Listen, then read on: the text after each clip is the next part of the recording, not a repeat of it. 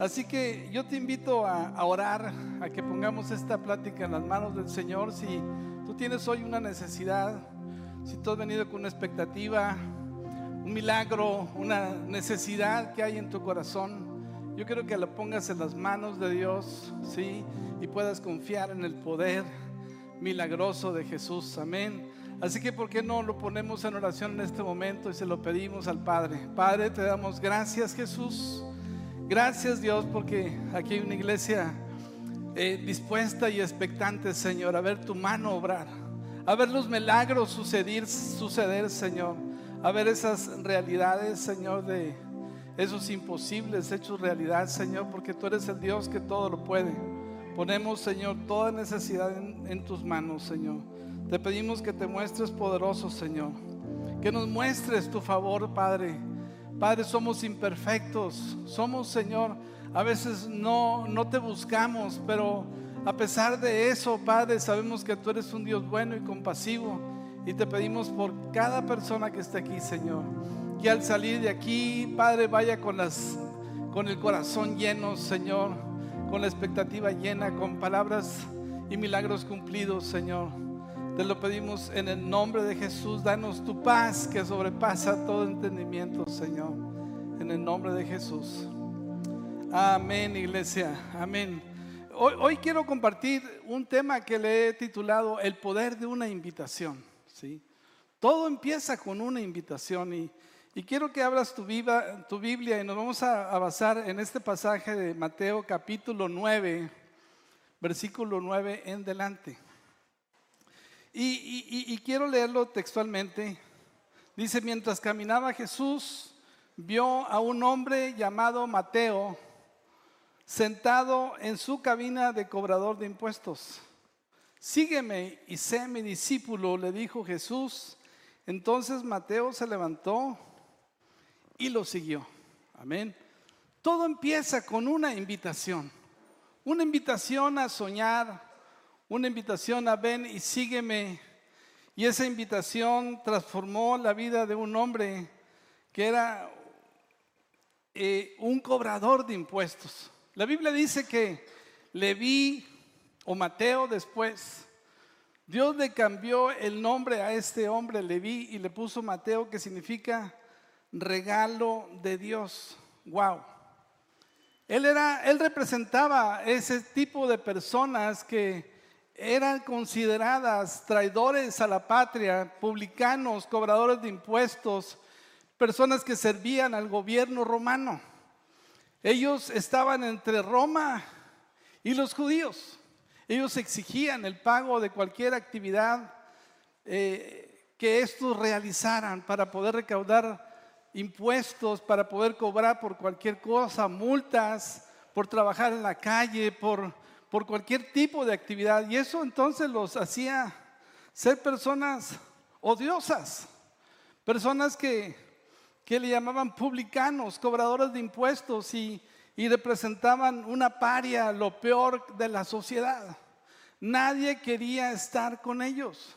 Los consideraban unos vendepatrias, personas detestables porque se habían vendido al, al, gobierno romano para explotar a los judíos.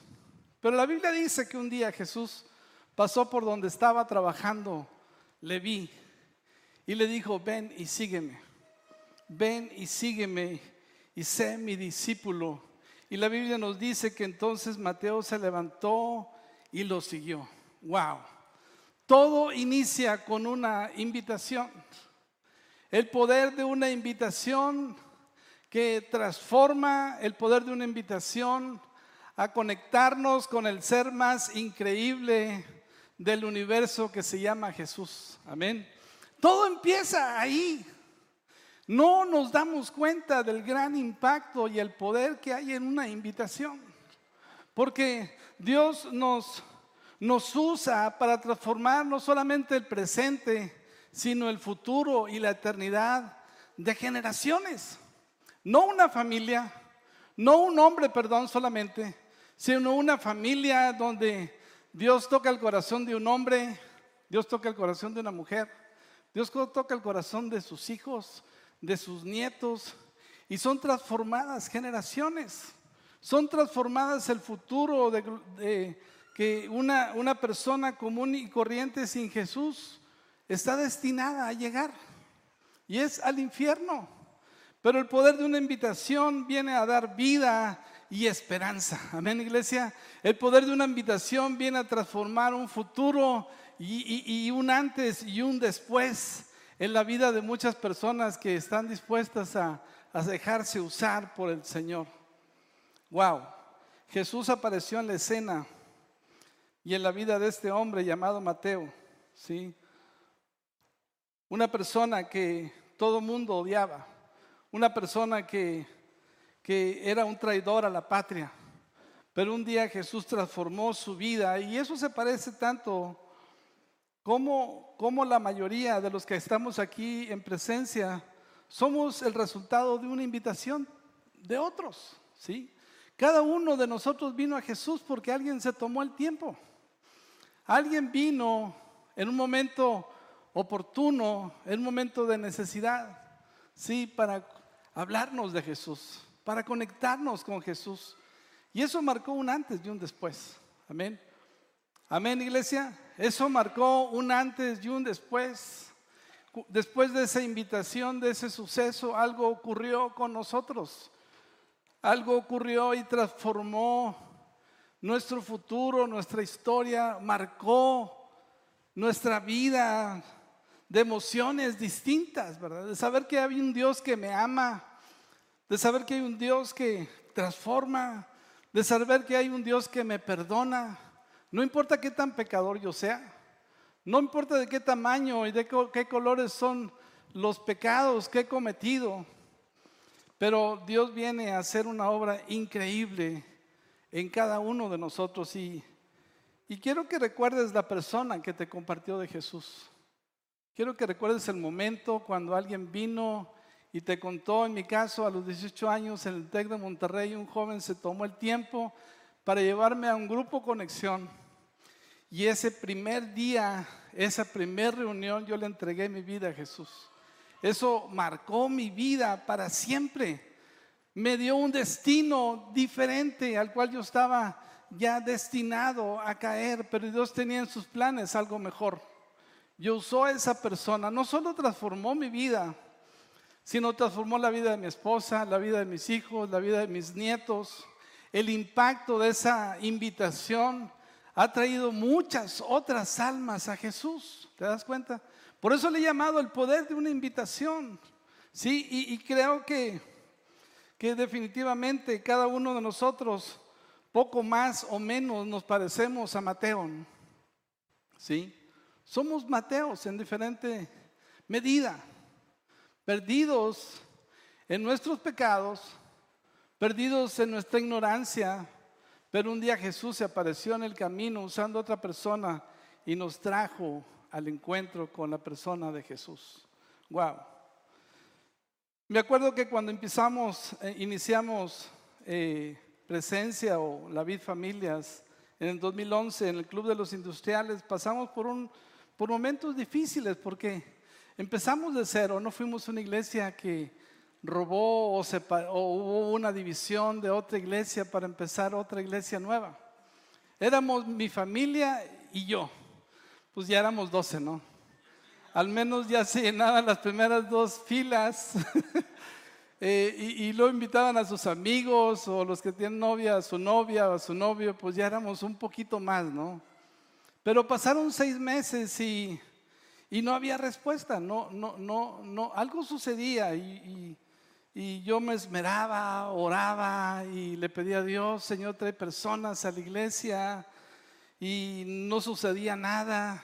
Hasta que un día le reclamé al Señor, le dije, Señor, ¿qué está pasando? ¿Verdad? Porque pues yo le echo ganas, oro, me preparo para hablar como para con mil personas, pero no sucede nada. Y el Señor me dijo, pero está bien. Qué bueno que obedeciste mi voz y empezaste, pero no me has preguntado cómo. Total, el Señor me habló y me dijo, empieza un grupo de hombres de negocios. Empieza con personas, Dios nos dio un corazón para personas nuevas. Presencia es un hogar para personas nuevas que quieren conectar con Dios. por primera vez. Y ese es el llamado que Dios nos, dio para nosotros. Y entonces eh, el Señor nos dijo, eh, eh, empieza un grupo de hombres de negocios. Tú eres un hombre de negocios. Y empezamos haciendo negocios a la manera de Dios. En McDonald's, de ahí de Reforma y Juárez. Y empezaron a llegar los hombres de negocios ahí. Uno empezando a invitar a otros, y a invitar a otros, y a invitar a otros. Y poco a poco empezaron a llegar hombres a la iglesia. Esos hombres fueron transformados por una invitación, por el poder de una invitación. Esos hombres invitaron a otros hombres.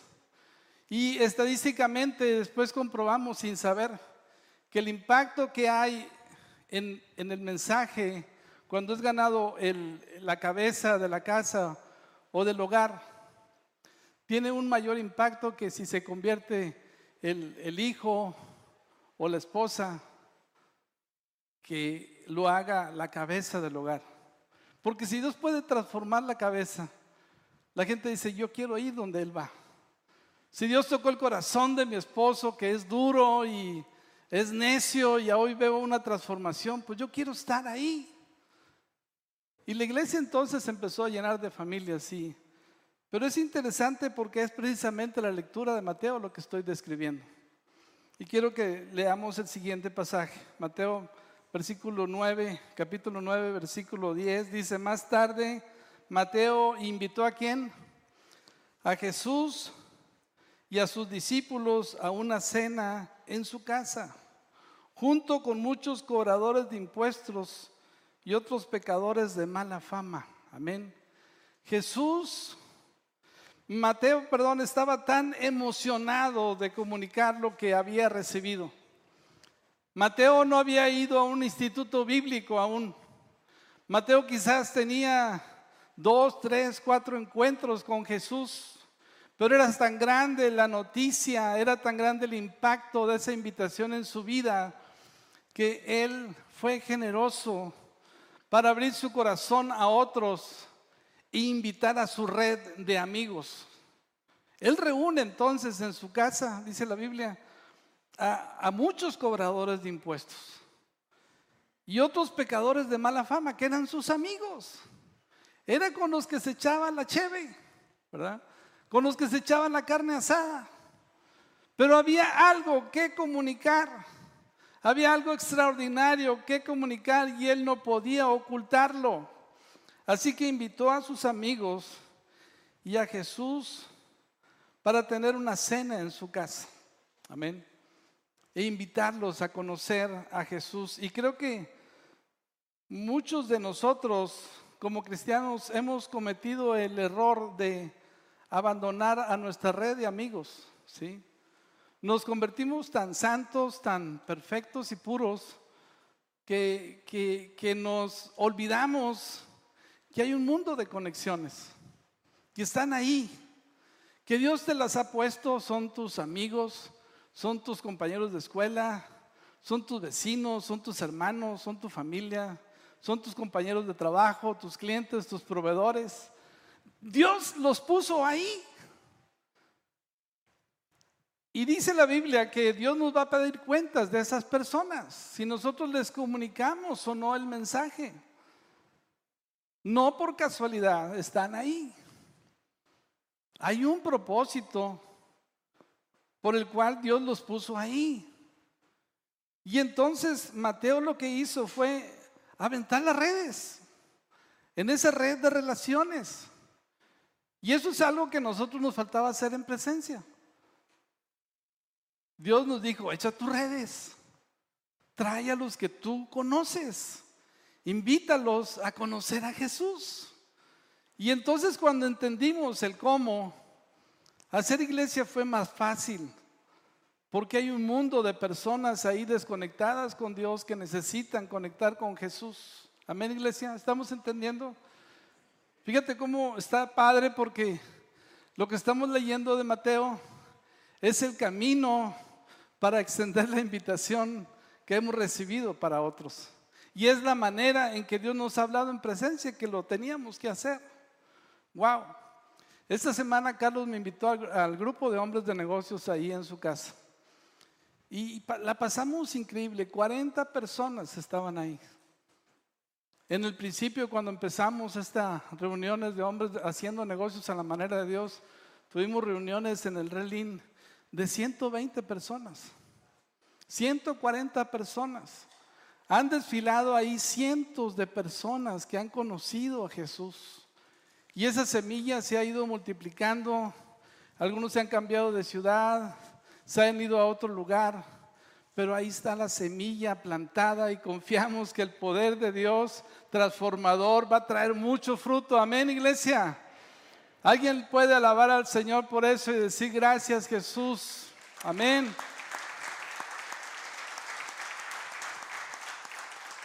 Y entonces el Señor nos ha dicho, eh, echa tus redes, echa tus redes. Y me acuerdo que en el principio la, la única condición para ir a hombres de negocios era ir con un invitado. Te esperamos aquí las primeras tres reuniones, pero después de las tres reuniones, tú vienes que tienes que venir con un invitado más, ¿sí? Y aquello se fue extendiendo y, y me encanta porque ese es el corazón de Jesús, ¿sí? Un corazón que abraza, un corazón que se extiende, un corazón que quiere transformar la vida de las personas. Y, veamos un pasaje que ha sido fundamental para la visión de presencia en 1 Corintios capítulo 9, 16 en delante. Quisiera leerles, leerles el, el versículo 16, 9, 16. Veamos cómo Pablo, un fariseo, un hombre que era judío, que había sido eh, entrenado para ser un fariseo de fariseos, un hombre religioso, un hombre cerrado en su criterio, en muchas cosas. Dice la Biblia hablando de sí mismo, era un cumplidor de la ley. Era un, un hombre que realmente se esmeraba demasiado en cumplir la ley. Pero él tuvo un encuentro con Jesús. Y veamos cuál es el corazón de Pablo ahora para poder extender las buenas nuevas, las buenas noticias. Dice, sin embargo, predicar la buena noticia no es algo que pueda jactarme. Estoy obligado por Dios que hacerlo. ¿Sí? Qué terrible sería para mí si no predicara la buena noticia. Wow. Esto es lo que había en el corazón de Pablo y es el corazón que debe arder iglesia en cada uno de nosotros que somos presencia.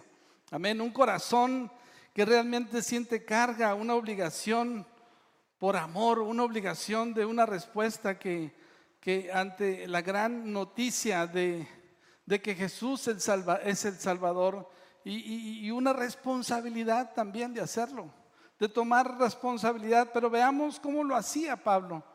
Y en los versículos 19 al 23 nos dice, a pesar de que soy un hombre libre y sin amo, me he hecho esclavo de todos para llevar a muchos a Cristo. Y, me encanta la manera en que Pablo es transformado en su entendimiento de cómo acercar personas para Jesús. Y, aquí nos, nos describe tres tipos de personas. Dice, cuando estaba con los judíos, vivía como un judío para llevarlos a los judíos a Cristo. Cuando estaba con los que siguen la ley judía, yo también vivía bajo esa ley.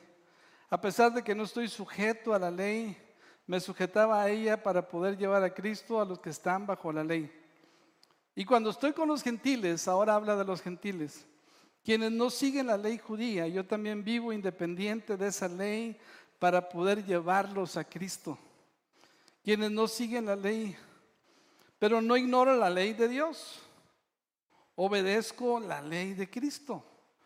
Parezco como ellos, pero no soy como ellos. Parezco que soy uno más, pero estoy ahí por una conveniencia. ¿Por qué? Porque me porque quiero alcanzarlos para Jesús y poder llevar el mensaje.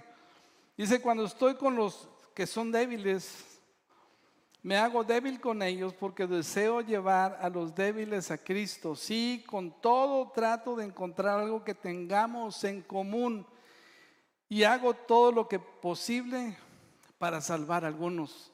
Hago lo que sea para difundir la buena noticia y participar de sus bendiciones. Amén, iglesia.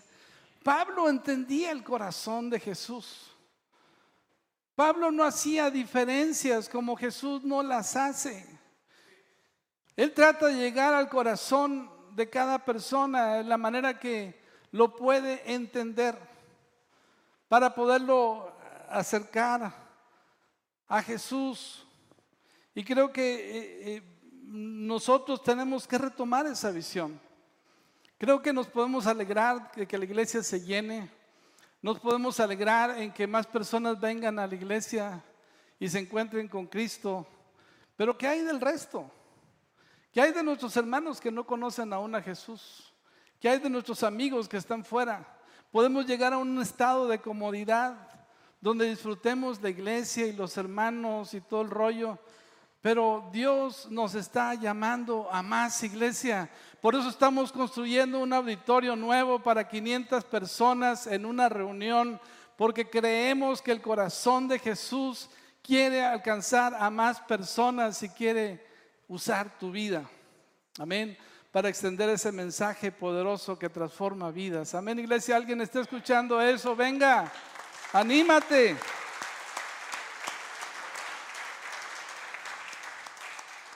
Wow, tengamos ese corazón de Pablo, ese corazón de Jesús para poder estar en diferentes círculos de relación. Y poder entonces conectar, encontrar algo en común para poder transmitir el mensaje de Jesús. Siempre habrá personas que critiquen. Mateo capítulo 9, 11 dice, cuando los fariseos vieron esto, cómo Jesús iba a la casa de publicanos y pecadores, empezaron a murmurar de Jesús, empezaron a señalar las faltas. Dice, cuando los fariseos vieron esto, preguntaron a sus discípulos, a, Pedro, a Jacobo, a Santiago, ¿por qué tu maestro como con semejante escoria? Wow. La religiosidad siempre ha sido un enemigo para poder alcanzar a otros. Pero Dios quiere que tengamos ese corazón de Jesús y ese corazón de Pablo que quitaron las formas llenas de religiosidad para poder alcanzar a otros y echar las redes. Amén. Echar las redes. No nos convirtamos en, cristianos recalcitrantes que, que, que no permiten que nos acerquemos a otras personas. No cometamos el error de romper las redes y dejarlas allí en el olvido. Está bien que ahora vivimos un estilo de vida diferente. Está bien que no somos de este mundo, pero estamos en el mundo. Y Dios nos quiere usar, Dios te quiere usar. Dios quiere usar tu vida para transformar la vida de generaciones, de las personas que Dios ha puesto a tu alrededor. Amén. Tú eres responsable delante de Dios de poder comunicar ese, ese mensaje poderoso.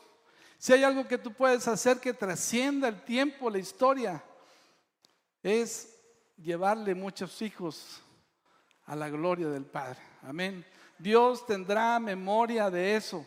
Dios no tendrá memoria de todos tus esfuerzos de trabajo, porque a veces los negocios empiezan y se van, terminan, no son eternos. Pero la palabra de Dios es eterna, iglesia. La salvación que Dios da es eterna. Y, esto trasciende mucho más allá de cualquier actividad que nosotros hagamos. Así que yo te animo a que tengamos ese corazón de Jesús para poder comunicar el mensaje y no sentarnos cómodamente de que nosotros ya estamos de este lado. Amén. Amén, iglesia, ¿estamos entendiendo? Sí, Mateo capítulo 12 y 13 veamos cómo la misma palabra de Dios nos va reflejando el corazón de Jesús y a la vez la manera en que Dios fue obrando con presencia.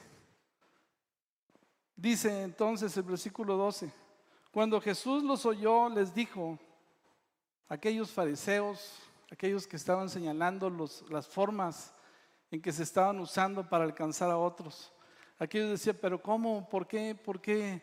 ¿Por qué no le haces de esta manera? ¿Por qué no le haces de esta otra manera?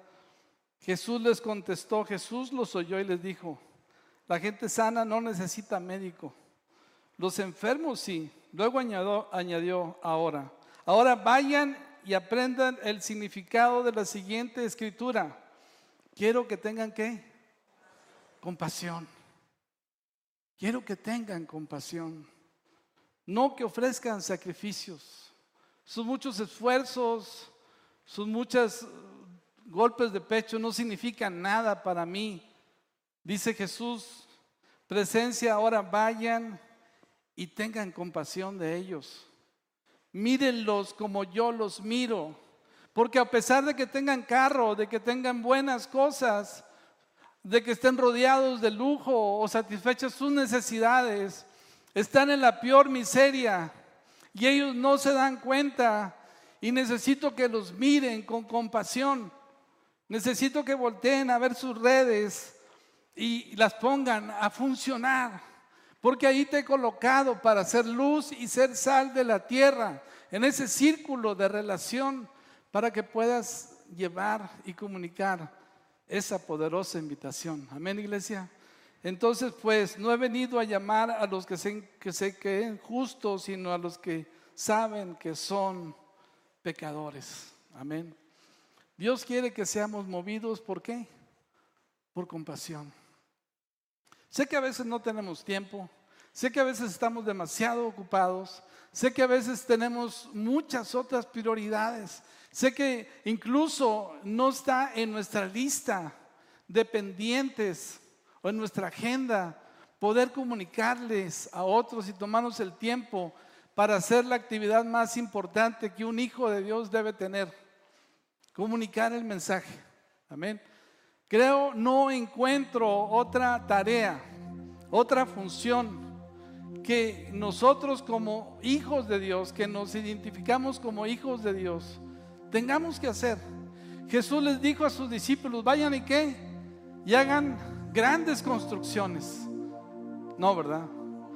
Vayan y tengan muchos hijos como nosotros. No, ¿verdad? Vayan y hagan muchos negocios. No, Jesús les dijo, vayan y hagan discípulos. Hagan discípulos, comuniquen el mensaje. Hagan que este mensaje trascienda generaciones, vidas, transforme vidas, eternidades. Hagan que este mensaje se escuche por todos lados, que llegue a todos los reinos de la tierra, que llegue a todas las naciones. Wow. ¿Habrá algo más eterno que eso? ¿Habrá algo que Dios valore tanto como eso? No lo creo. Jesús les dijo a sus a estos fariseos, dejen sus sacrificios, tengan compasión. Vayan y tengan compasión. Amén.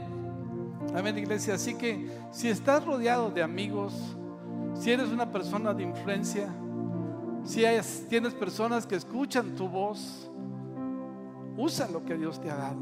Amén. Si tú dices, bueno, pues yo no soy tan importante, yo no soy un líder, no tengo tantas relaciones, tienes amigos. Tienes unos cuantos amigos y Dios te va a pedir cuentas por esos pocos amigos. Amén. Así que comunica este glorioso mensaje. Estas próximas semanas tendremos reuniones increíbles de, de la pasión de Jesús, la crucifixión de Jesús, la resurrección de Jesús. Es un tiempo increíble para invitar personas. Así que yo no sé cómo le vamos a hacer aquí para caber tantas personas, pero tú no te preocupes, tú invita personas, amén. Sé una persona que invitas, conviértete en un invitador. Conviértete en un evangelista, conviértete en alguien que toma la responsabilidad en serio. Amén. Acumula tesoros en los cielos. Acumula tesoros que nadie te puede robar, ni nadie puede destruir. Esos son los tesoros que estamos construyendo.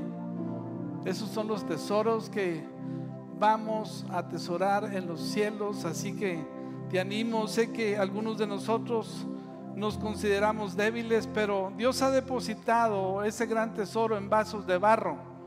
Segunda de Corintios 4, 7 dice, ahora tenemos esta luz que brilla en nuestro corazón, pero nosotros mismos somos como frágiles vasijas de barro que contienen este gran tesoro. Amén. Hay un tesoro ahí, iglesia. Hay un poder que Dios ha dado en la palabra que ha sembrado en tu corazón. Comunícala, no tengas temor. Eso deja bien claro que nuestro gran poder proviene de Dios, no de nosotros mismos. Y dice el versículo 13, 2 Corintios 4, 13, sin embargo seguimos predicando porque tenemos la misma clase de fe que tenía el salmista cuando dijo, creí en Dios, por tanto hablé. Amén. Habla, comunica, ¿sí? invita, no tengas miedo, ¿sí? cuenta tu testimonio. Cuenta cómo era tu vida antes y cómo es ahora. Todos tenemos una historia que contar. Un antes y un después. Ese es tu testimonio. Mi vida era infeliz, mi vida era así, pero ahora a partir de que conocí a Jesús, Dios ha transformado mi vida. Jesús ha hecho algo nuevo en mi corazón. Yo antes era un hombre irritable, enojón, iracundo. Alguien que le hablaba mal a mi esposa, Estoy imaginando un testimonio, ¿eh? Dije a poco. Pero ah, Dios ha transformado mi corazón y ahora Dios me ha dado un gran amor por mi esposa, por mis hijos. y, se, bueno, esa era mi historia a los 22 años. Pero e, e, eso toca el corazón de las personas. Amén. Así que yo quiero animarte con cuatro cosas. Acepta tu responsabilidad personal. Trabaja y construye una relación. Limpia tus redes. ¿Cuántas personas conoces tú, Roberto? Muchas. Dios les quiere ver a esas personas aquí. Dios quiere darte esa asignatura y darte un palomazo por cada persona que alcances para Jesús. Esas son tus coronas. Amén. Que se las rendimos a Jesús. ¿Cuántas conoces tú? Cien. Muchas. Pues Dios te dice, ve por ellas, alcánzalas. Amén, iglesia. Y así cada uno de nosotros, Dios nos ha dado una lista de personas. Esa no es una lista de personas, es una lista de almas necesitadas de un Salvador. Amén. Y tú eres la persona que Dios quiere usar. Tú eres la persona que Dios quiere usar para alcanzar esas personas, para comunicar el mensaje poderoso de Jesús. Comparte tu historia, número tres, y da una invitación personal. Insiste, insiste. Lucas 14, 23, y termino con esto. Dice, entonces su amo le dijo, ve por los senderos y detrás de los arbustos y a cualquiera que veas insístele que venga para que la casa esté llena. Wow. Es el corazón de Jesús. Él no quiere que nadie se pierda, que todos procedan al arrepentimiento. Él quiere que su casa esté llena. Porque Él sabe que cuando hay personas que conectan con Dios, que conectan con la iglesia, su vida, sus generaciones, sus hijos, sus nietos, van a ser alcanzados para Jesús y ellos a su vez van a comunicarle a otros. Eso te transforma no en una semilla, sino en un gran bosque que lleva mucho fruto. Amén. Y Dios quiere usarte a ti, iglesia. Dios quiere que dejes de excusarte porque eres una persona débil o porque no tienes carácter o porque eres una persona que quizás dices, es que yo no soy tan estable. No, Dios ha depositado, dice, este mensaje poderoso en vasos de barro. Amén en vasos de barro. Él sabe nuestra condición, pero no es tu condición, es el mensaje lo que transforma. Lo que transforma es lo que nosotros comunicamos, la verdad de que Jesucristo nos hace libres. Así que quiero invitarte a que te pongas de pie. Y si hoy estás aquí por primera vez, quizás estás como un Mateo. Amén. Quizás eres alguien que se identifica con Mateo. Quizás es alguien que puede decir, pero es que yo he pecado tanto, es que yo soy un pecador, Pues yo quiero decirte en esta mañana, iglesia, que hay salvación para ti en la casa de Dios. Amén. Hay salvación para ti en la casa de Dios. Y, hoy es el día de salvación. Si aún no le has entregado tu vida a Jesús, hoy es el día de salvación. Hoy es el día que le puedes decir a Jesús, Jesús, yo quiero aceptar esa invitación de ven y sígueme. Dios sigue hablando y sigue diciendo, ven y sígueme y haré de ti un discípulo de Jesús. Y quiero pedirte que inclines tu rostro. Si hay alguien aquí que hoy quiere entregarle su vida a Jesús, puede levantar su mano y decirle, Jesús, quiero ser tu discípulo. Quiero seguirte a ti, Señor. Padre, en el nombre de Jesús, hoy oramos, Señor, con cada persona que se identifica con este mensaje. Hoy oramos, Señor, por cada persona que está aquí, Señor, que aún no es un seguidor de Jesús.